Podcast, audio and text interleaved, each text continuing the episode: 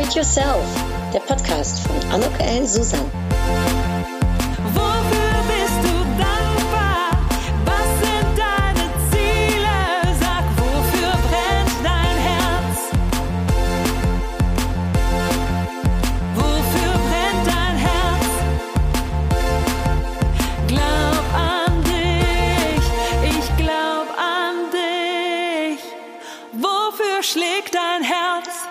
Willkommen, ein herzliches Willkommen. Ich bin heute in Köln bei Raffaela Wilde. Hallo. Hallo.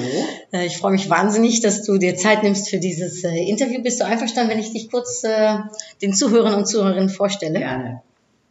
Also geboren 1953 in Wesel, 54. 54, geboren 1954 in Wesel, hat Raffaela Wilde mit 20 Jahren ihr Jurastudium in Bonn begonnen und elf Jahre später nach ihrem zweiten juristischen Staatsexamen die Zulassung als Rechtsanwältin bekommen und ihre erste Kanzlei gegründet.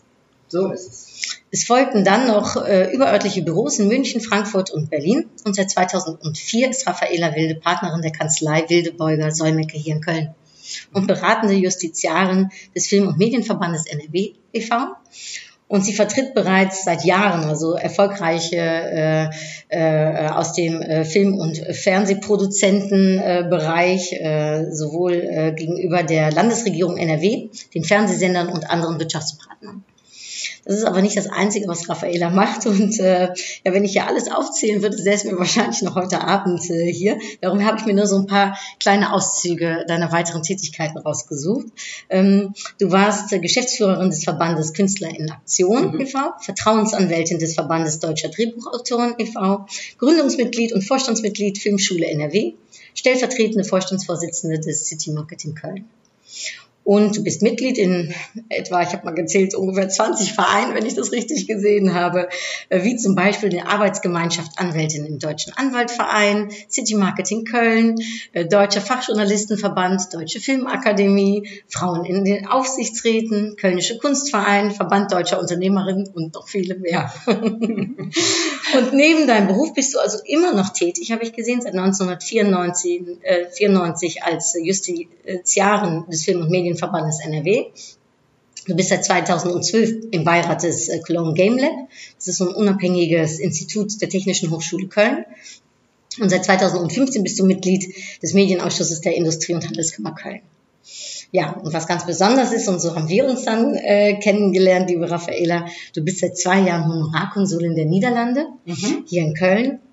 Und wir dürfen sehr, sehr stolz sein, eine so tolle Honorarkonsulin als Vertreterin unseres Landes mit dir äh, zu haben. Für äh, mein herzlicher äh, Dank. ähm, da freue ich mich äh, jedes Mal was Neues drüber, dass du hier äh, für unser Land dich so äh, einsetzt. Wenn ich dir aber die erste Frage stellen darf, wo nimmst du die ganze Zeit her? also wenn ich das höre. Also ich habe eigentlich immer in meinem Leben viele Dinge gleichzeitig gemacht, weil ich äh, ähm, eigentlich immer gedacht habe, du hast keine Zeit, ähm, du willst aber alles sehen, bin auch unendlich neugierig und will auch alles ausprobieren und habe versucht, die Dinge, die mir wichtig waren oder woran ich auch beruflich äh, Spaß habe, ähm, in irgendeiner Weise zu verknüpfen. Das äh, eine war das Jurastudium zu meiner Zeit, als ich, ich habe ja 73 Abi gemacht, sollten wir alle Lehrerin werden. Darin habe ich mich mit Händen und Füßen gegen gewehrt, weil ich wollte unbedingt einen Beruf haben, den die Männer haben, äh, wo man sieht, wie die Fäden gezogen werden und wollte auch verstehen, wie hier Strukturen im Land laufen, auch politische Strukturen vor allen Dingen. Und ähm, als ich mein Jurastudium anfing, hat mich Strafrecht äh, riesig interessiert, aber ich hatte auch ein Faible für den diplomatischen Dienst. Und äh, ich komme aus einer Familie, wo so verschiedene äh, Dinge beruflicher Art eben auch, mein Onkel war Polizeirat, mein ähm, leiblicher Vater war Unternehmer, mein Stiefvater, mein Vater ist äh, leider verunglückt, Stiefvater war Journalist und Journalismus war auch ein Thema. Also ich habe für mein Leben gern geschrieben und habe auch sehr früh bei der Zeitung nebenbei gearbeitet. Und ähm, im Grunde habe ich alle drei Sachen. Journalismus, mich mit Kultur und Kunst, was auch ein Riesenthema auch zu Hause war. Wir haben natürlich alle irgendwie mal ein Instrument spielen müssen, aber ziemlich freiwillig, weil uns das Spaß gemacht hat. Und äh, Kultur und Kunst war immer ein Thema in der Familie. Und äh, dann jetzt noch die Juristerei, weil ich habe natürlich gesehen, gerade auch in den Jahren, als ich anfing, ich habe wie gesagt 73 Abi gemacht und bin dann nach Bonn und habe äh, Jura und Geschichte studiert. Mhm. Und ähm, da war natürlich auch so, wie Politik aufgestellt war, ähm, waren da sehr, sehr viele Juristen. Ist ja heute noch mhm. so, aber da waren es besonders viele. Und das zu verstehen und zu, das Handwerkszeug dafür zu haben, das hat mich erstmal interessiert. Und wenn man dann anfängt, Jura zu studieren und dann noch in Bonn, das war der Hardcore-Abteilung, dann äh, fällst du erstmal vom Glauben ab, weil man versteht ja gar nichts. Und ähm, bis man da mal so reinkommt und das sich auch durchbeißt. Also es ist wirklich heute Gott sei Dank anders, aber es äh, bis man mal verstanden hat, wie die Strukturen laufen, wie alles zusammenhängt, da brauchst du schon ein paar Semester. Mhm. Und äh, ja, und so ist das alles gekommen und äh, heute mache ich eigentlich genau das, was ich äh, äh, immer gut fand. Ich beschäftige mich mit Kunst und Kultur und Medien. Ich äh, habe mit dem Honorarkonsulat jetzt ein bisschen was mit diplomatischem Dienst zu tun und äh, mit der Juristerei äh, natürlich exakt das, was ich ähm, mir auch gedacht habe. Also auf der einen Seite natürlich das gute juristische Handwerk und äh, die Kanzlei, aber eben auch durch die Verbandsarbeit, die ich mache, ähm, den äh, Interessenvertretung eben für Produzenten und für Kultur- und Medienschaffende hier in Nordrhein-Westfalen. Und das eben auch schon sehr früh, als es dann anfing hier, als Clemens sagte, als Ministerpräsident, jetzt werden wir hier ein Medienstandort und Kohle und Stahl, das wird nicht mehr lange gut gehen ähm, das war natürlich ein Riesenaufruf mhm. und äh, in den Jahren gab es noch gar nicht viele Anwälte, die sich in diesem Bereich Urheberrecht, Produktion, Film, Fernsehen, Musik ähm, in irgendeiner Weise beschäftigten und äh, ja, ich war da und dann habe ich das gemacht. Zeit, der richtige äh, Zeitpunkt und gehörte dann auch eben äh, durch den Verband, den wir sehr schnell gegründet haben, ähm, zu denen, die dann sehr intensiv auch in dieser ganzen notwendigen, äh, ja, lass uns ruhig sagen, Lobbyarbeit, die nötig war, um, diese, um diesen Produktionsstandort dann auch zu dem zu machen, der er heute ist, äh, mit voranzutreiben. Hat mhm. natürlich Mordspaß gemacht. Also wie immer, wenn man Dinge voranbringen kann, ist das ja eine schöne Sache. Ja, und das ist oft bei mir eher der Weg das Ziel als das Ziel. Dann kann gerne schon mal wieder was Neues kommen. Also äh, neugierig, äh, ne, hast du gerade gesagt. Kommt ja. das aus deiner Jugend auch äh, heraus? Warst du als Kind schon äh, neugierig? Hast du übrigens Geschwister? Ja, ich habe eine Schwester und einen Bruder. Ja, ich bin die Älteste und äh, alle Macken die Älteste so haben. Hast dich verantwortlich gefühlt? Das kam auch durch den frühen Tod meines Vaters und äh, ja, dann äh, hieß es, dann, man, dann geht's los die Kleinen sollen nichts merken. Das war so der Standardspruch meiner Mutter. Und, Wie alt warst äh, du da, wenn ich Ich war sechs. Sechs. Ja. Das sehr früh. Und das war sehr früh, in der Tat. Aber ich habe eine Menge gelernt. Ich war sehr früh selbstständig dadurch. Man verliert natürlich auch ein bisschen Kindheit. Mhm. Aber äh, wir sind ein ziemlich unschlagbares Team in der Familie. Ähm, dadurch, dass meine Großmutter auch noch zu uns zog, mein Großvater starb ein Jahr vorher, und äh, ja, zwei starke Frauen, die uns da äh, irgendwie durchgezogen haben, uns drei. Und äh, wir zwei Mädels und mein Bruder als Benjamin, der ist dann auch zur See gegangen, damit er möglichst weit weg von den Weibern war. Und deine Mutter und Großmutter, waren die auch berufstätig? Hatten die das auch so ein bisschen mitgegeben, dann äh, deinen Weg zu gehen?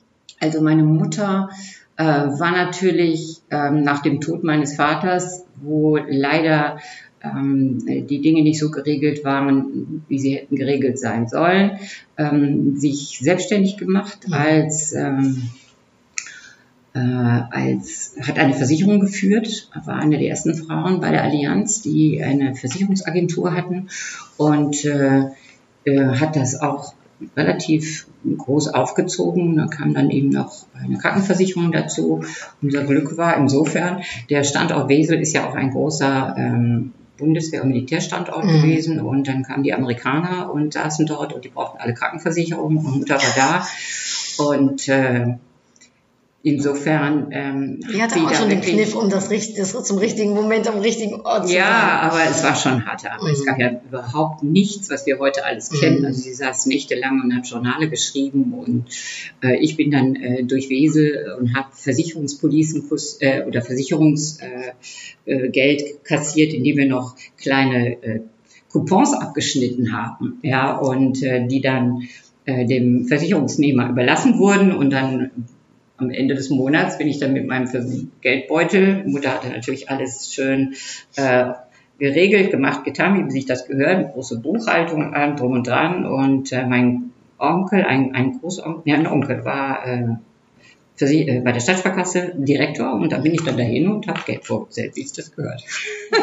so lernt man früh, äh, sich selbstständig äh, mit solchen Dingen zu beschäftigen und sagen wir mal so, Wirtschaft und auch Buchhaltung oder wie man mit Geld umgeht, das äh, war nichts, was mich geängstigt hat. Mhm. Was ja viele Frauen irgendwie nicht so witzig finden und wo sie dann irgendwie sagen, ja, kennt mich nicht so aus. Also ich kann immer nur sagen, rein, es tut nicht weh, man kann es verstehen, man muss es ja nicht bis in extenso alles äh, wissen und können, aber das ist schon ein ganz wesentlicher Punkt, ähm, wo man zumindest wissen sollte, wo die Glocken hängen, weil da draußen gibt es auch eine ganze Menge, die einem da vieles erzählen, was man vielleicht nicht unbedingt glauben Mhm. sollte. Ist nicht Ja. verkehrt, wenn man da Bescheid weiß. Ja, genau.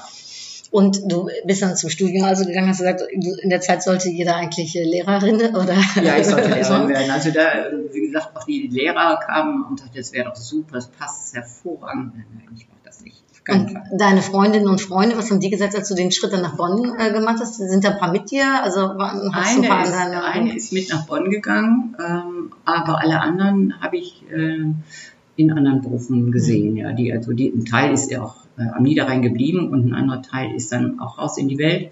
Und das ist eben so am Niederrhein, da bleibst du eben und dann bleibst du und bleibst du und bleibst du Mhm. oder du haust sofort ab. Also für mich war gar kein Thema, ich muss hier sofort weg, das war mir alles zu eng und zu klein. Und äh, naja, und dann habe ich auch überlegt, Köln oder Bonn, aber Bonn war natürlich immer die Uni, auch für Mhm. Jura. Und äh, zu der Zeit war auch noch Regierungssitz. Und äh, Ja, klar, war viel spannender. also mal gleich nach Bonn. Und wie, weil so ein Studium dauert ja sehr, sehr lange. Ich habe gesehen, du hast dann, man äh, macht zwei Staatsexamen Examen, Examen, und genau. du hast eben schon gesagt, das war so richtig äh, heavy. Wie, hat, wie hast du die Zeit durchgestanden? Also wo hast du da deine, deine Energie hergeholt oder auch vielleicht den Mut, um nicht aufzugeben? Gab es da Momente oder war das? Nö, eigentlich, eigentlich nie. Also ich mein Erholungspool ähm, ist eigentlich Reisen. Ich bin immer viel gereist. Also wir sind als Kinder schon unterwegs gewesen. Also da haben wir auch nie Beschränkungen von zu Hause gehabt. Ähm, wir haben gearbeitet nebenbei, damit wir uns das zusammensparen konnten. Dann gab es ja auch ähm, von der Bundesbahn dieses wunderbare äh, Ticket, wie hieß es noch? Und damit konntest du ganz, durch ganz Europa reisen. Ja, und dann hast du eben nachts dann irgendwo im Gepäcknetz in der Bahn gelegen und warst auf Richtung Rom oder sonst wie. Aber das war wirklich wichtig. Also ich habe auch ähm, nebenbei immer gearbeitet während des Studiums. Was hast du gemacht? Ich war Werkstudentin bei Unilever, ich habe äh, als Sekretärin gearbeitet und ich habe viel bei der Zeitung geschrieben. Mhm. Und äh, nebenbei eben mir mein Geld verdient. Ich war halbweise, kriegte dadurch BAföG. Ähm, habe dann noch so eine Mini-Waisenrente dadurch gehabt. Und damit kam ich dann irgendwie auf 500 Mark.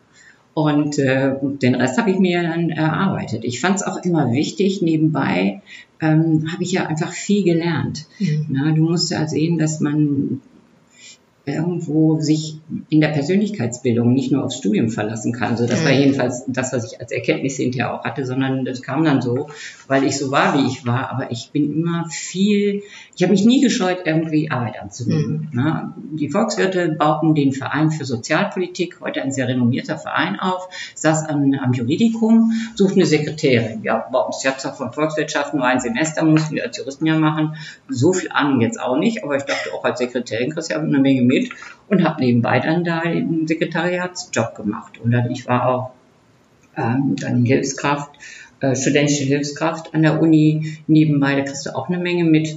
Und wie gesagt, durch, die, durch den Journalismus und auch Mhm. durch, durch mein Elternhaus. Und wenn, im- wenn du im Journalistenhaushalt groß wirst, da ist ja von morgens bis abends Tara. Ja, also da braucht ja nur irgendwo ein Feuerwehrauto zu gehen, dann steht mein Vater senkrecht und ist schon wieder unterwegs, wenn er in der Mittagspause mal da war. Ansonsten ist da ja immer irgendwas los, Tag und Nacht. Und Action. da ist Action und in den Jahren war ja auch politisch eine Menge los, auch schon da. Und äh, das hat sich auch regional niedergeschlagen. Und deswegen, du kriegst viel mit, du wirst auch ständig mit allem Möglichen konfrontiert, auch vor allen Dingen, wenn du einen Stiefvater hast, der ähm, Schlagfertigkeit äh, provoziert ohne Ende, äh, weil Journalisten haben einfach auch eine bestimmte Art drauf. Ja, wenn du da irgendwie nicht mitziehst, dann hast du schon verloren. Da lernst du sehr schnell, dich in irgendeiner Weise zu wehren. Ja, das ist wichtig. Und äh, so kam eigentlich alles zusammen. Also das war turbulent und äh, auch nicht immer ganz einfach. Ähm, aber ich habe eigentlich gelernt in der Zeit, ähm, mich nicht äh, kirre machen zu lassen Mhm. und immer gegenzuhalten. Also ähm, nach Möglichkeit nicht unterkriegen lassen. Mhm.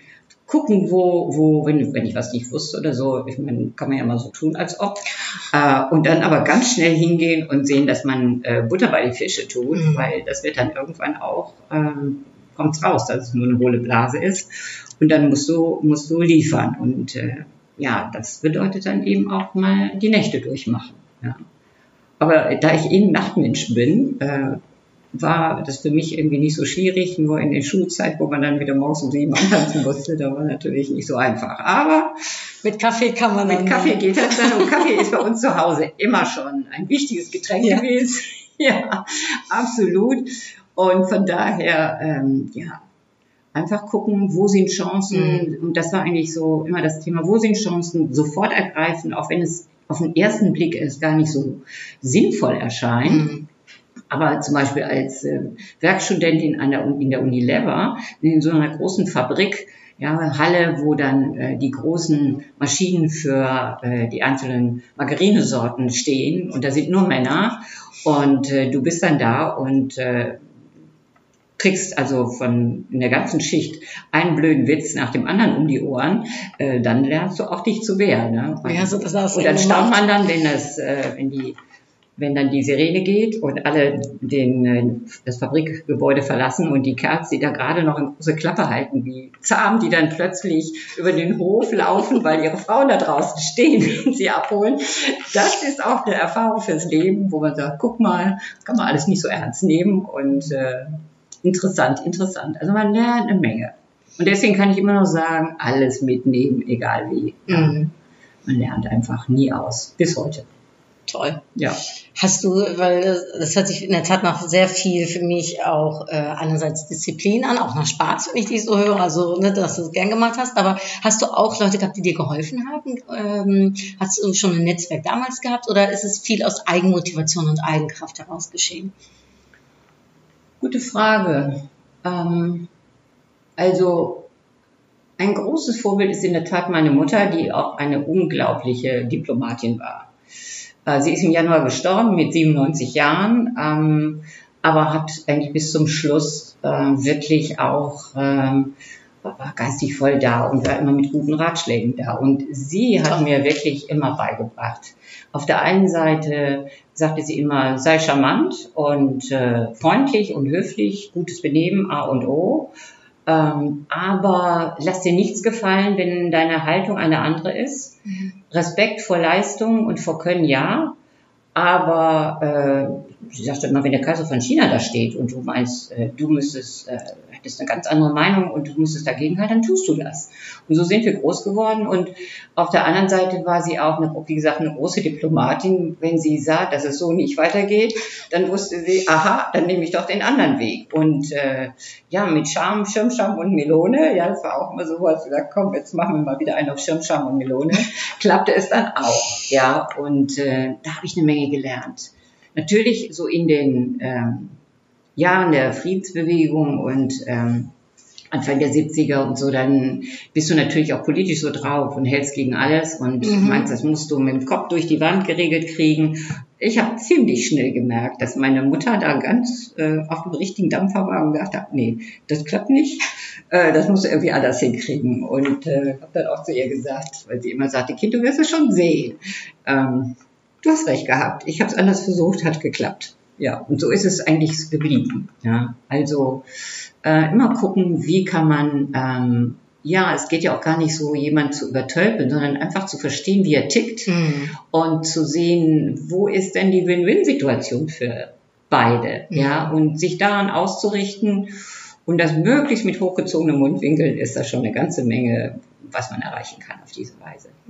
Das versuche ich auch vielen Frauen mitzugeben. Also ähm, nicht aufgeben, gucken, wo ist ein Weg, ähm, verhandlungsbereit sein, immer gucken, ähm, gibt es nicht doch eine Lösung und den ersten Schritt wagen, gar nicht Mhm. warten. Ja, immer selber vorne weg, weil eins ist auch klar, ja, ich sage immer, die Kerls sagen, ich habe Abitur, ich kann alles, ob sie es können oder nicht und Frauen wollen immer erst alles genau durchdringen und machen und tun.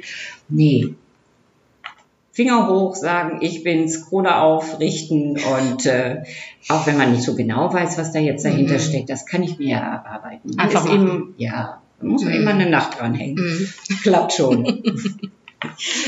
Und äh, über Nächte gesprochen. Ich glaube, du hast auch ganz interessante Nächte verbracht. Du hast mir mal erzählt, ich meine, das wäre Viva hier gewesen. ne? In Köln ist es ja ein äh, großer äh, Musiksender gewesen. Genau. Da bist du mit involviert äh, gewesen. Kannst du von der Zeit ein bisschen was erzählen? Weil du hast mir mal eine, eine spannende Story über Berlin äh, äh, erzählt, meine ich. Ja. Von dem ersten Konzert, was da gewesen Naja, ist. ich habe äh, schon sehr früh angefangen, Konzerte zu machen ähm, und zu produzieren. Das kam eben durch meine Zeit, äh, als ich schrieb und als ich nach Köln zur Referendarzeit kam, suchte ich wieder was zum Schreiben, nach Möglichkeit irgendwie ein bisschen geregelter, weil ich hatte ja in der Referendarzeit haben wir unsere sogenannten Stagen. Wir sind eine Zeit lang bei der Staatsanwaltschaft, bei Gericht, bei der Verwaltung und bei diesem und jenem und wir haben natürlich auch nebenbei dann noch äh, unsere ähm, Seminare Hm. und das ist schon fest getaktet. Und ähm, dann war hier die Möglichkeit, ähm, bei den sogenannten berufsbezogenen Initiativen, das waren die ganzen äh, Ärzte, die äh, Naturwissenschaftler, die Sportler und es gab die Lehrer für den Frieden, es gab alles Mögliche an Initiativen. Hier in Köln war wirklich der Teufel los. Und ähm, die sammelten sich und äh, hatten, eine, äh, hatten ein, ein Haus hier in Köln, wo ähm, die Kongresse vorbereitet wurden, wo man miteinander diskutierte und so weiter. Und da suchten sich jemanden zum Schreiben. Und Schreiben war damals bitte noch auf einer Matrizenschreibmaschine, auf der man sich möglichst nicht verschrieb. Und äh, das dauerte aber nicht lange, dann war ich da auch äh, mehr oder weniger in der Organisation und äh, habe wirklich tolle Leute kennengelernt, weil natürlich in der Zeit Pfarrer Alberts und Niemöller aktiv waren. Äh, hier Professor Bonhoeffer, der die Ärzte gegen Atomtod aufbaute und äh, bis zum Nobelpreis Mhm. und äh, die Naturwissenschaftler, die alle loslegten, weil sie sagten, nicht schon wieder. Es war ja die ganze Diskussion, NATO-Doppelbeschluss, SS-20. Also im Grunde war die Diskussion genauso massiv wie heute die äh, Klimadiskussion, weil wir hingen ja mittendrin. Deutschland Mhm. hing mittendrin zwischen diesen beiden Großmächten des Kalten Krieges und da hatten wir gar keine Lust, äh, irgendwas abzubekommen. Und da haben sich wirklich auch ganz viele mobilisieren lassen und äh, ich äh, habe da feste mitgearbeitet und äh, plötzlich standen natürlich auch alle Künstler vor der Tür und sagten, wir wollen auch was machen. Und äh, dann sagte einer, spielt so Klavier und schon hing ich äh, und hatte das Ding an der Backe. Und was natürlich eine tolle Sache war, ähm, weil ich dann auch sehr schnell gelernt habe, wie man so ein Konzert produziert, wie man Technik organisiert, wie man da Pressearbeit wusste ich selber, wie es geht von zu Hause, aber wie man äh, so eine gesamte Organisation auf die Beine stellt und dann vor allen Dingen auch noch mit vielen, vielen Freiwilligen. Und da lernt Das hast du man, alles sehr alleine sozusagen. Nein, nein, ich hatte dann auch äh, hier um mich herum Leute aus der Musikbranche. Ähm, das war der Dieter Klemm von Flo de Cologne, der mit äh, machte Uli Hetscher, der selber auch schon ein Label hatte. Dann kamen aber auch so Leute wie Fritz Rau und alle anderen, die mitmachten. Großer Impresario, die sagten, wir wollen dabei sein. Aber unsere Künstler wollen ja nicht, dass wir das über uns machen, über die Management, sondern wollen es selber machen. Und so haben wir eigentlich ähm, mit der Hilfe auch dieser Profis angefangen, diese Dinge zu tun. Und dann lernst du das ganz schnell und dann Mhm. legst du los. Und dann haben wir wirklich bundesweit äh, alles bespielt, was äh, von der alten Oper bis über die Dortmunder der Westfalenhalle bis hin in Berlin. Es wurde immer wieder, da wurden wir laut, wo es nötig war und haben daraus auch einen Verein gegründet dann, der hieß nicht mehr Künstler für den Frieden, sondern Künstler in Aktion, weil Mhm. auch andere gesellschaftspolitische Themen natürlich relevant waren, auch für die Künstler wichtig Mhm. waren. Also es war noch Rassismus in Südafrika. Wir hatten schon, weil die Grünen waren ja auch schon da, das ökologische Thema. Ähm, es gab die Fragen äh, von Arbeitszeit, äh, 35-Stunden-Woche und, und, und. Also es war eine Menge, was man äh, abzuarbeiten hatte möglicherweise. Und wir waren dann diejenigen, die dann auch die Initiativen unterstützt haben, indem wir mit Konzerten und eben damit äh, Öffentlichkeit gesorgt Mhm. haben. Und äh, ja, und da lernst du eine ganze Menge. Und so war ich eigentlich, und das war ja auch so der Ursprung dann auch äh, für das, was ich dann äh, hinterher in der Kanzlei gemacht habe, dass ich das Know-how aus der Branche hatte. Ich wusste, wie ticken Plattenfirmen, mit denen hatte ich ja Mhm. ständig zu tun, weil, und auch wie die Managements, weil nun da die Künstler alle waren. Mit welchen Künstlern hast du dann gearbeitet zum Beispiel? Es gab wirklich alles. Also von, von den Großen natürlich. Fing, Grönemeyer fing zum Beispiel gerade erst an, aber Bab, äh, die Fantastischen Vier waren dabei. Wir hatten die ganzen Liedermacher von Hannes Wader über Klaus Lage mit Heinz-Rudolf Kunze, Ulla Meinecke. Wir hatten natürlich die Prinzen, die Mhm. damals auch gerade erst da waren. Wir haben international das Ganze aufgezogen mit Harry Belafonte als Präsidenten, der dann der ähm, Vorsitzende des, äh, sagen wir, Künstlernation weltweit war. Äh, wir haben die äh, großen äh, aus der Klassik, das war immer mein Ehrgeiz, die Klassik muss dabei sein. Wir hatten eigentlich jedes Orchester dabei aus Deutschland, alle Tanzcompanies, ähm, von Waltraud Meyer bis, äh, ich weiß nicht wer, hat alles mitgemacht. Und wir hatten auch entsprechend tolle Konzerte, die jetzt nicht nur so ein wild durchgewürfeltes Potpourri waren, sondern wirklich auch ähm, äh, hatten, hatten schon einen tollen Faden. Die Schauspieler natürlich auch alle dabei, ja, und äh, die Chöre, äh, also was wir wollten. Ne? Wir haben wirklich, doll- wir haben zum Beispiel, als der große Stahlarbeiterstreik in Rheinhausen war, da haben wir die, äh, dieses riesengroße Stahlarbeiterfest in äh, der damaligen Gusshalle organisiert. Also das ist noch eine abendfüllende Geschichte von, das war unglaublich. Also und wir hatten auch immer einen Sender dabei, der WDR hat oft äh, mitgenommen und fand das super. Und äh, ja, wir waren auch immer punktum am Start und hörten auch punktum wieder auf. Also wenn wir zum Beispiel hier beim Stahlfestival, da hatte ich äh, mehrere Orchester aus Nordrhein-Westfalen, insbesondere damals auch das ähm, das war das Orchester in Gelsenkirchen, was vor der Auflösung stand. Das war eine große Diskussion. Und die spielten zum Beispiel äh, die Leonoren-Symphonie. Und das in einem Stahlarbeiterwerk mit 40.000 Stahlarbeitern, die davor standen. Und alle sagten, du bist bescheuert, wie kannst du sowas machen? Und ich wollte, dass der WDR auch damit aufmachte. Obwohl wir hatten ja wirklich alle Kabarettisten da, alle Schauspieler, es war wirklich alles am Start. Und auch äh, jede Menge Musiker. Aber ich habe gesagt, wir machen mit der äh, Leonoren-Symphonie auf. Und ähm, das machen wir nicht. Und dann gesagt, ja, dann machen wir es nicht. Und äh, siehe da, wir haben es gemacht. Und ich habe wirklich, alle standen da. Ich sehe noch Lore Lorenz äh, im Backstage mit Tränen in den Augen. Viele ich. andere, weil die haben da Capo gerufen. Ja, von wegen, damit machen wir nicht auf. Das hat sie voll erwischt und genau das ist es auch, ja. Und da wurde von Bergarbeitern, da, Stahlarbeitern, da Capo gerufen. Ja, und äh, dann haben die nochmal gespielt. Und wir haben auch, die wollten dann ja auch Kriegt man ja ganz schon locker kommen. Gänsehaut, wenn man da nur alleine das zuhört. Ja, Ja, die wollten auch ganz locker kommen, da die, die Musiker. Und dann haben sie gesagt, nein, nein, nein, ihr kommt in euren schwarzen Anzügen und ihr redet auch vorher und sagt, also ihr seid nicht dazu nur da, bei Staatsempfängen und bei großen äh, Events zu spielen, ja, also die Mhm. also staatsrang sind, sondern ihr spielt hier zu Ehren der Arbeiter. Das haben sie gemacht. Und das war natürlich schon mal gleich, also die Energie, die da durch die Halle ging. Und draußen war auch der Teufel los, weil es kam keiner mehr in die Halle. Und draußen äh, auf den Autobahnen war alles voll und ging nicht mehr vorwärts und rückwärts. Und das Allerdollste war, wir hatten ja eigentlich alles top vorbereitet. Man muss sich ja so ein Gelände riesengroß vorstellen. Wir müssen ja von, von, vom Pförtner erstmal in die Halle. Das sind Mhm. schon zwei Kilometer ungefähr. Ist übertrieben. Aber, und dann hatte Kromme ähm, den Bergschutz aufgezogen, einen Abend vorher. So. Und dann mussten wir das trotzdem irgendwie wuppen. Aber das erzähle ich jetzt nicht, wie wir das gewuppt haben. Aber Musik ist ja Emotion, ne? Also Ja, pur. Und das war natürlich auch, wie ich ja anfing, in den 80er Jahren hatten wir eine große Musikwirtschaft. Mhm.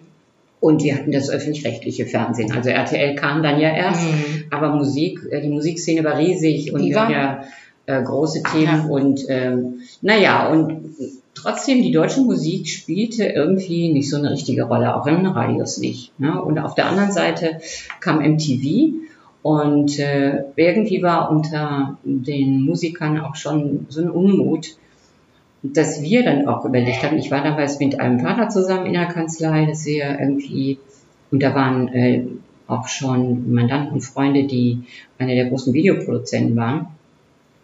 Und die sagten, Mensch, was MTV kann, können wir doch auch. Und das ist eine völlig andere Form von Marketing, nämlich mit Bildern zu zeigen äh, oder mit Bildern Musik zu transportieren und eine völlig neue Art, sich zu präsentieren.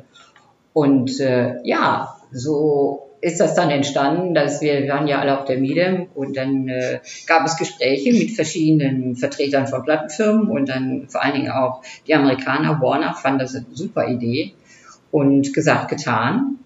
Äh, ich kürze das jetzt mal ab, wurde eben äh, ganz schnell überlegt, das machen wir und dann haben wir hier in Nordrhein-Westfalen, also mit Clement haben wir einen Rumtisch gemacht und gesagt, hör mal, das wollen wir hier mal machen, wie finden das?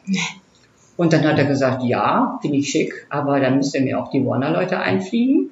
Haben wir gemacht und dann haben wir da in großer Runde gesessen und mal einen Tag darüber gesprochen, wie man so einen Spartenkanal in Nordrhein-Westfalen äh, äh, organisieren kann. Am Ende des Tages sagten die, ja, machen wir. Da war auch schon die damalige Landesmedienanstalt dabei, die Telekom dabei, die Dagoni, die Popcom war gerade Mhm. frisch und äh, dann kriegten wir das Mandat, diesen Sender aufzubauen.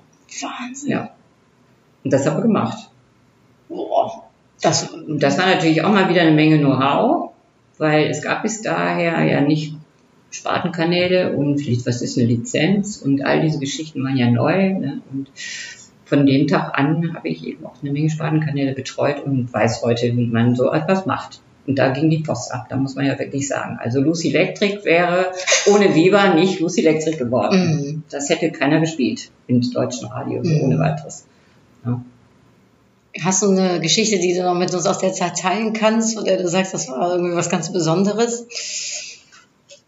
Weil das war ja, das war ja zu dem Zeitpunkt, also äh, da ging es ja richtig hier in Köln auch ab. Ne? Ja, also, da ging es wirklich ab. Es war also an jeder Ecke war, war ein Label. Wir hatten in ganz, auch in Nordrhein-Westfalen, wir hatten zig Label, die ja natürlich alle heute nicht mehr so existieren. Und äh, daraus hat sich dann wirklich, ja, muss man schon sagen, es war immer, Köln war immer ein Melting Pot dafür, auch für Mhm. neue Musik. Mit Can äh, hatten wir ja hier die Elektroniker, äh, wir hatten in Krefeld äh, Kraftwerk, wir hatten immer schon hier äh, eine unglaublich tolle Musikszene, Mhm. sowohl in der elektronischen Musik, in der neuen Musik, in der Klassik. Wir hatten Hemze hier, der Professor an der Musikhochschule war. Also es gab ja alles. Ja. Und insofern haben wir uns hier wunderbar tummeln können. Und dann gab es eben RTL auch plötzlich. Mhm. Die kamen her und sagten, oh, weil plötzlich war es nicht so.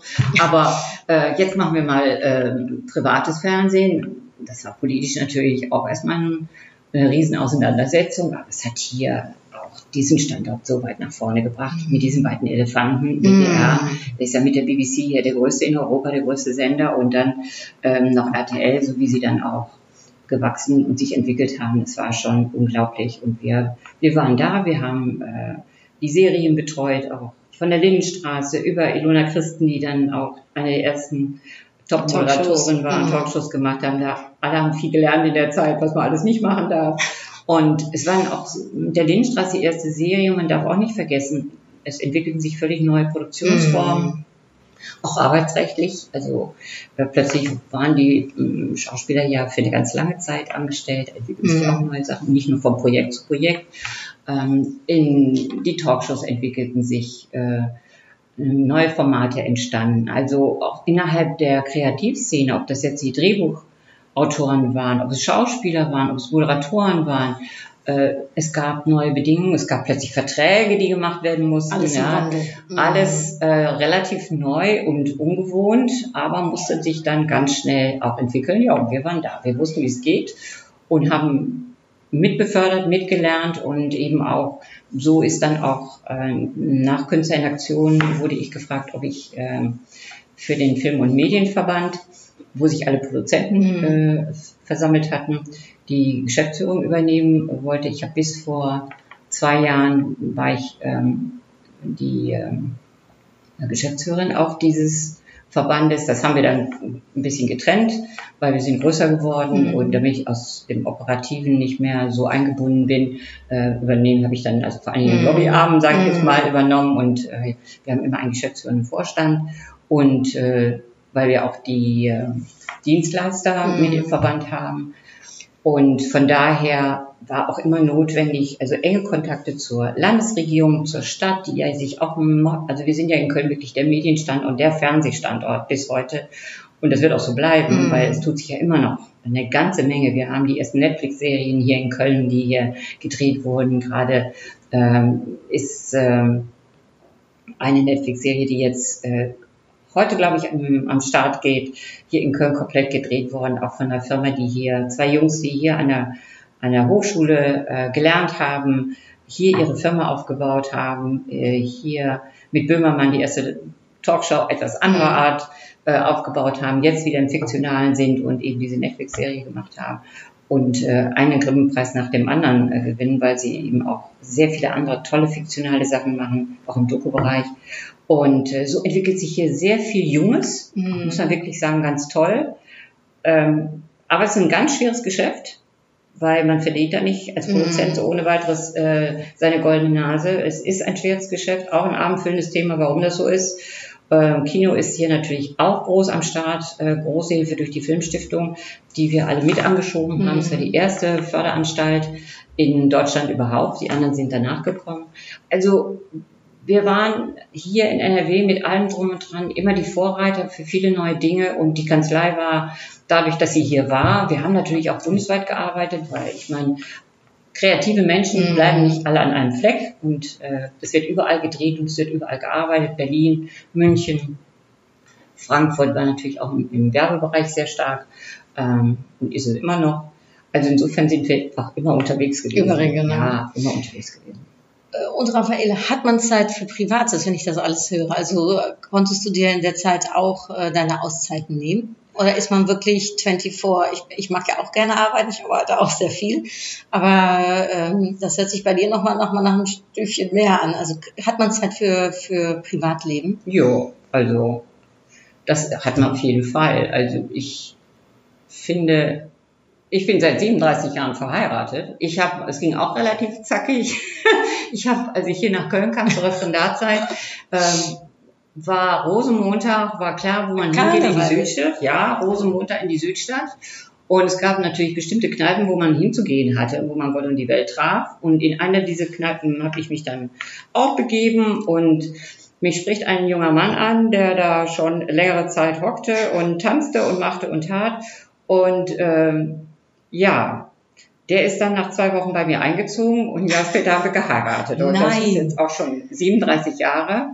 Und äh, es ist nach wie vor wunderbar und äh, Ist ja ist eine große, also wir sind ein, ich sag mal, wie Bonnie und Clyde, ähm, ist auch äh, hoch erfahren, eben im, äh, war, Ist er auch hier- Rechtsanwalt? Also, nee, mein Mann war Lehrer, bis vor kurzem 40 Jahre äh, Lehrer für beliebte Fächer wie Mathe, Physik und äh, überhaupt Naturwissenschaften, aber eben in einer Gesamtschule, einer der berühmten Gesamtschulen hier in Köln und äh, von daher auch, sagen wir, Entrepreneur für eine Mhm. Art von Pädagogik und äh, hier auch in der Studentenbewegung aktiv. Also man kennt ja auch so seine Pappenheimer alle hier und überall und äh, kann einfach auch Zusammenhänge zusammen diskutieren. Bei uns wird politisch diskutiert.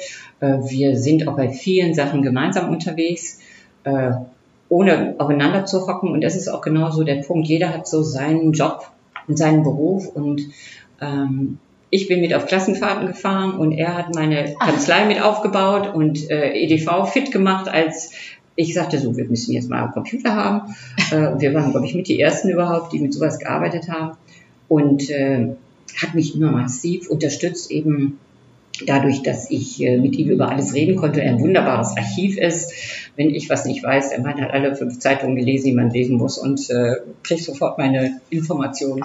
Also ist perfekt. Und meine Familie natürlich. Also ich bin ein großer Familienmensch und durch den Tod meines Vaters äh, habe ich meine Mutter immer weiter betreut. Meine Geschwister sind immer äh, in auch wenn sie irgendwo in Singapur hocken, in Rufnähe, es gibt ja Telefon und es gibt Satelliten, das ist überhaupt kein Problem. Mhm. Und äh, insofern ja, und auch diese ganzen Aktivitäten sind ja Sachen, die mich ja, äh, die mir auch Spaß machen. Mhm. Das ist manchmal anstrengend, ja, und dann nöle ich auch, aber es macht mir ja auch Spaß. Ja. Und dann kam vor zwei Jahren die Anfrage, ob du Honorarkonsulin der Niederlande werden willst. So Ganz ist kurz nochmal darauf. Wie kommt das zustande und wo deine Verbindung mit den Niederlanden? Ja, das war ganz witzig, weil ich kriegte einen Anruf. ob ich mir das vorstellen könnte. Und dann habe ich, ich war auf der Gamescom, kam gerade aus äh, einer Veranstaltung raus und dann ging das Telefon und äh, ob ich mir das vorstellen könnte. Dann habe ich gesagt, ich melde mich in zwei Stunden nochmal. War das wirklich über, ganz überraschend? Völlig überraschend, ich hatte keine Ahnung. Und äh, dann habe ich meinen Mann angerufen, ich sage, sag mal so und so. Sagte er, ja, was sind denn die Gründe? Ja, sie interessieren sich, gerade weil der Kultur- und Kreativbereich äh, wieder stärker belebt werden soll, für das Netzwerk. Und außerdem, die Königin besteht auf einer Frau. So habe ich es gesagt, Mhm. weil so wurde es mir dezent vermittelt. Mhm. Und dann sagt er, aha, nun bist du ja Zeit deines Lebens diejenige, die sagt Frauen vor. Ich glaube, da kannst du nicht kneifen. Dann habe ich da zwei Stunden wieder angerufen und gesagt, okay, ich stehe zur Verfügung. Wahnsinn. Und so ist das dann gekommen. Und äh, witzigerweise schließt sich damit auch der diplomatische Kreis Mhm. sozusagen. Jetzt habe ich, also das dritte, was mich immer interessiert hat, ja, durch die Funktion, aber von dem, was ich hier zu tun habe oder wo auch die Wünsche sind, ist natürlich gerade in den Feldern hier Kreativwirtschaft und Mhm. äh, Kultur, aber eben auch Wirtschaft. Äh, ich bin jetzt gerade an einem großen Gesundheitsthema dran, was Köln hier befördert und was auch in Rotterdam eine große Rolle spielt. Und mal gucken, dass wir das connected kriegen, weil ich finde, wir können eine Menge voneinander lernen und äh, es ist immer gut, auch über die Teiche zu gucken, aber die Nachbarn haben auch eine Menge Know-how. Mhm. Und da mal zu schauen, was da schon ist und das möglichst bald zu verknüpfen, das finde ich mindestens so wichtig und so spannend, gerade in diesen Zeiten, mehr denn je. Ja, und da werde ich jetzt mal meinen weiteren Ehrgeiz drauflegen. So. Und du hast den ersten äh, Königstag-Party organisiert, äh, Genau. der ja ein Riesenerfolg war mit 300 äh, Gästen. So ist es. Äh, wie ist das für dich, die holländische Kultur? Kannst du da was zu sagen? Ach so, ja, die ist ja gar nicht so fremd, weil, also es fing damit an, das war aber in den Niederlanden gar nicht bekannt. Ein Urahn von mir aus Zevenaar war Bäcker. Und dieser Bäcker kam nach Krefeld und hat die Keksfabriken der Familie gegründet. Da sind wir wieder bei meinem Vater, meinem leiblichen Vater. So, ähm, da ist, das ist aber dann in einen anderen Zweig gegangen. Und mein Stiefvater wollte von Wesel unbedingt, als er dort die Redaktion am Niederrhein übernahm, ähm, nach Emmerich und jetzt geht's noch weiter nach Elten auf diesen Ach. Berg, Mhm. diesen kleinen, Mhm. der bis 1963 in niederländischer Hand noch war. Und es äh, dann wieder deutsch wurde und wir sind 67 darüber gezogen. So, jetzt ich Stadtkind in auf ein, ein ländliches Gebiet. Äh, Elten war zu der Zeit ein kleines Dorf. Heute ist es deutlich größer und ähm, gehört auch ganz eng zu Emmerich und dort leben viele Menschen auch aus dem Ruhrgebiet und auch aus Niederlanden. Das war da auch so, die waren teilweise niederländisch und teilweise deutsch. Und äh, wir kamen natürlich schon in so eine Atmosphäre, die war schon auch noch von gewissen Ressentiments geprägt. So. Nun sind junge Menschen ja da viel entspannter und äh, ich glaube, dadurch, dass wir sowohl mit unseren niederländischen Nachbarn wie mit den Deutschen, wir gingen ja auch äh, zur Schule und meine Geschwister haben noch Niederländisch gelernt in der Schule, ähm, hat sich das dann sehr schnell geregelt und für uns waren die Niederländer und vor allen Dingen Nijmegen und Arnhem sowieso viel schicker, weil die hatten die tollen Diskotheken und da waren wir natürlich. Und da spielte Golden Earring noch in der Diskothek, ja. Und äh, wo immer wir konnten, waren wir drüben und das war einfach, äh, ja, man fuhr ans Meer und äh, man war dort auch unterwegs. Es war selbstverständlich. Also insofern war ich damit vertraut. Äh, Meine Familie spricht auch Holländisch. Mir blieb ja auch nichts anderes übrig, was ich nur leider ein bisschen verlernt habe. Ich kann es noch lesen und äh, verstehen, aber bin gerade dabei, wieder alles aufzufrischen Toll. und werde da auch von der Family unterstützt, die dann zwischendurch anfängt, mit Niederländisch zu reden. Und mein Vater schrieb auch für niederländische Zeitungen, also insofern, der ist auch insofern mehrsprachig. Äh, es ist mir durchaus vertraut. Mhm. Also die Mentalität ist mir vertraut, die vielschichtige Mentalität, die sie durchaus haben. Ähm, ich habe ein Gefühl dafür und äh, auch ein Interesse immer gehabt, wie es dort politisch läuft. Mhm. Ähm, natürlich auch, wie Medien dort aufgestellt sind. Ja, auch nochmal eine sehr interessante Geschichte. Ähm, dort ist nach wie vor die große Formatschmiede für unsere deutschen Programme, Mhm. die als RTL nach Deutschland kam, nach NRW kam, äh, wurde es in erster Linie von Österreichern und Niederländern gebaut. Ja, muss man, äh, darf man nicht vergessen. Endemol und Mhm. viele andere äh, sind bis heute die großen Formatschmieden. Und äh, die Österreicher haben vom Marketing bis hin zu Thoma äh, den Rest gemacht sozusagen. Und ja, mit den Moderatoren, die wir ja auch aus den Niederlanden hatten, äh, ging es dann im Grunde weiter. Also es hat mich immer verfolgt, wenn man so will. Und äh, ich habe ja auch für, für verschiedene gearbeitet. Insofern schloss ich dann einen Kreis, wo ich auch gesagt habe, ja, das passt. Passt. Also ob ich das jetzt für die Bermudas gemacht hätte, Mhm. wage ich mal zu bezweifeln. Aber Niederlande auch politisch und äh, von dem, was man jetzt auch äh, bewegen kann. Also unter Clemens Zeiten war es immer schon ein großer Fokus. Der war auch als Ministerpräsident derjenige, sagte, die Niederlande sind ganz wichtig für uns. Und Laschet machte es ja auch sofort. Der war ja ruckzuck drüben Ja. und sagte, Schulterschluss. Und das wird ja auch gelebt. Insofern habe ich das äh, wirklich mit Freude angenommen und gesagt, das ist super, da können wir was machen. Ja, und so ist es jetzt. Und der Königstag war mir auch insofern wichtig, das war der erste. Ich habe im, im Sky Tower hier in Köln gemacht, weil mir auch wichtig war, ein, ein Signal zu setzen. Wir können Mhm. weit gucken, über die Grenzen weg.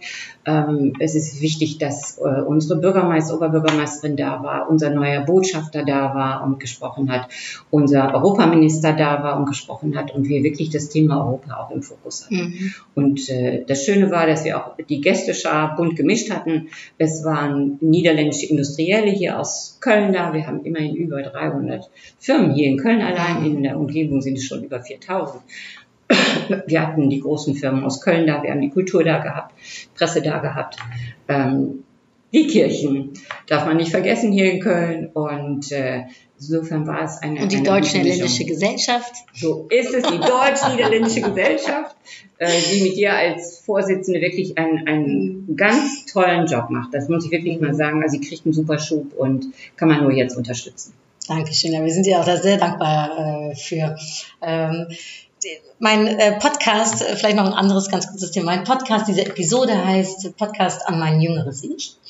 Und äh, ich frage immer in meinen Interviews, wenn du jetzt deinem jüngeren Ich einen Brief schreiben würdest, mit dem Wissen, was du heute hast, und du kannst ja aussuchen, ob das dann im Alter von sechs äh, war oder eben später, als du was älter warst, was würdest du deinem jüngeren Ich mitgeben? Das ist eine gute Frage. Ehrlich gesagt würde ich heute nichts anders machen, als ich gemacht habe. Natürlich mit den Möglichkeiten, die man heute hat und mit dem Wissen, hätte man vielleicht noch das eine oder andere schneller oder äh, noch vertiefter machen können. Aber ich kann nur meinem jüngeren Ich sagen, also mach das genauso wie gehabt. Ruh dich vielleicht zwischendurch ein bisschen mehr aus, aber ähm, im Großen und Ganzen würde ich es genauso Mhm. lassen.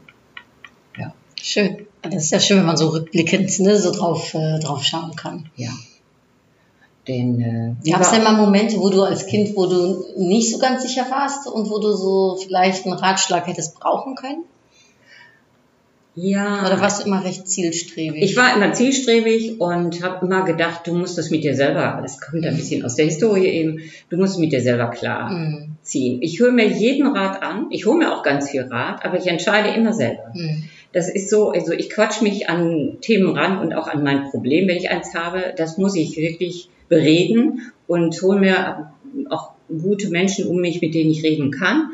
Aber entscheiden tue ich selber und ich habe auch immer wieder erlebt, es kommt der Punkt, wo es plötzlich ganz klar ist. Das kann ich auch jedem sagen. Das sieht manchmal alles wirr aus und man weiß nicht. Es kommt der Punkt, wo es klar ist. Und dann muss man das auch machen. Und äh, auch egal, ob es falsch ist oder nicht, mindestens hat man was gelernt. Ich finde, es ist nie umsonst, höchstens vergeblich. Mhm. Und äh, ja, Mut haben, mutig sein. Das war ich eigentlich. Mutig und unbequem. mhm. Also ich habe immer Fragen gestellt. Ja, bis heute ist das so, weil ich sage, nur durch Fragen und es gibt keine dummen Fragen. Mhm. Fragen, Fragen, Fragen hilft einem, ähm, an, an, an den Kern zu kommen oder weiterzukommen. Und man darf sich nicht irre machen lassen, wenn einer dumm guckt und denkt, äh, man darf auch nie denken, ähm, das müsste ich doch eigentlich wissen. Mhm. Nein, es wird so viel mit Wasser gekocht überall. Fragen stellen. Fragen stellen. Ja, immer Fragen stellen und mutig sein. Dann habe ich jetzt auch zum Abschluss noch ein paar kurze Fragen an dich, äh, mit der Bitte, ob du die kurz beantworten könntest. Mhm. Ist das okay? Und zwar, ähm, was war dein größter Erfolg? Oh, mein größter Erfolg war mein Mann. Was ist dein Lebensmotto? Hast du ein Lebensmotto? Ja, mutig sein. Mutig sein. Mutig sein. Nicht aufgeben, mutig sein. Gibt es etwas, worauf du nicht mehr verzichten möchtest? Worauf ich nicht mehr verzichten möchte. Och, ich will auf alles nicht verzichten, was ich so um mich herum habe und mache. Nee, nach Möglichkeit, ja. Ich werde natürlich älter, aber werde auch nicht alles mehr so machen können. Aber vieles von dem, was ich tue, würde ich gerne so lange machen, wie es irgendwie geht. Und meine letzte Frage, äh, wer ist dein Vorbild? Wer ist mein Vorbild? Hast du ein Vorbild, ihr Ja, habe ich ja schon vorhin mal ein bisschen erzählt. Also in bestimmten Bereichen ist mein Vorbild meine Mutter, mhm.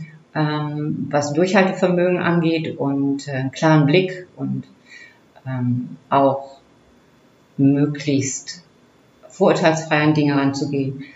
Ansonsten, ähm, nee, ehrlich gesagt nicht. Nicht so, so explizit. Ich, äh, nee, äh, ich gucke mir Menschen an, die ich wegen bestimmter Fähigkeiten schätze, ob das jetzt bekannte Persönlichkeiten sind oder auch unbekannte Mhm. oder die hier einen bestimmten Job tun, den ich wirklich unglaublich tapfer finde und wichtig finde. Und äh, da denke ich mir, ja, solange die so sind und solange du für dich das auch ähm, mitnehmen kannst und auch immer wieder auffrischt, für dich, dass man schön auf dem Teppich bleibt und Dinge äh, wertschätzt und bestimmte Werte hat, Mhm. die muss man sich immer wieder erkämpfen, ist alles gut. Aber das ist so eigentlich viel breiter gestreut und nicht so auf bestimmte Mhm. Personen fokussiert. Schön. Dann zum Schluss ziehe ich immer eine Upgrade-Karte und würde dich fragen wollen, ob du auch anziehen willst. Die ist niederländisch äh, äh, geschrieben äh, für unsere Zuhörer und Zuhörerinnen und so eine Karte des Tages. Authentizität. Schön. Jo, kann ich mitleben. Ja, ne? Äh, es hört sich auch sehr authentisch an, äh, was du mir alles gerade erzählt hast. Passt, äh, äh, finde ich, sehr zu dem, was du ausstrahlst. Und der hat auch noch einen Engel hier an der Seite, Ja. der kleine Zettel. Raffaela ist ja ein Erzengel und hebräisch und heißt der heilende Gott. Ach. Ja, dann weiß man alles. Einmal, das ist ein schönes Wort zum Ende unseres Interviews. Ich dachte, danke dir sehr, sehr herzlich für die Zeit, die du dir genommen hast, für die super spannenden Stories, äh, die du berichtet hast und äh, dass du uns ein bisschen auf deinen Lebensweg mitgenommen hast. Danke dir dafür. Sehr gerne. Und äh, an euch, ich hoffe, es hat euch genauso gut gefallen wie mir. Bis bald und ich sage herzlichen Dank. Bis bald. Dui. Dui. Dui.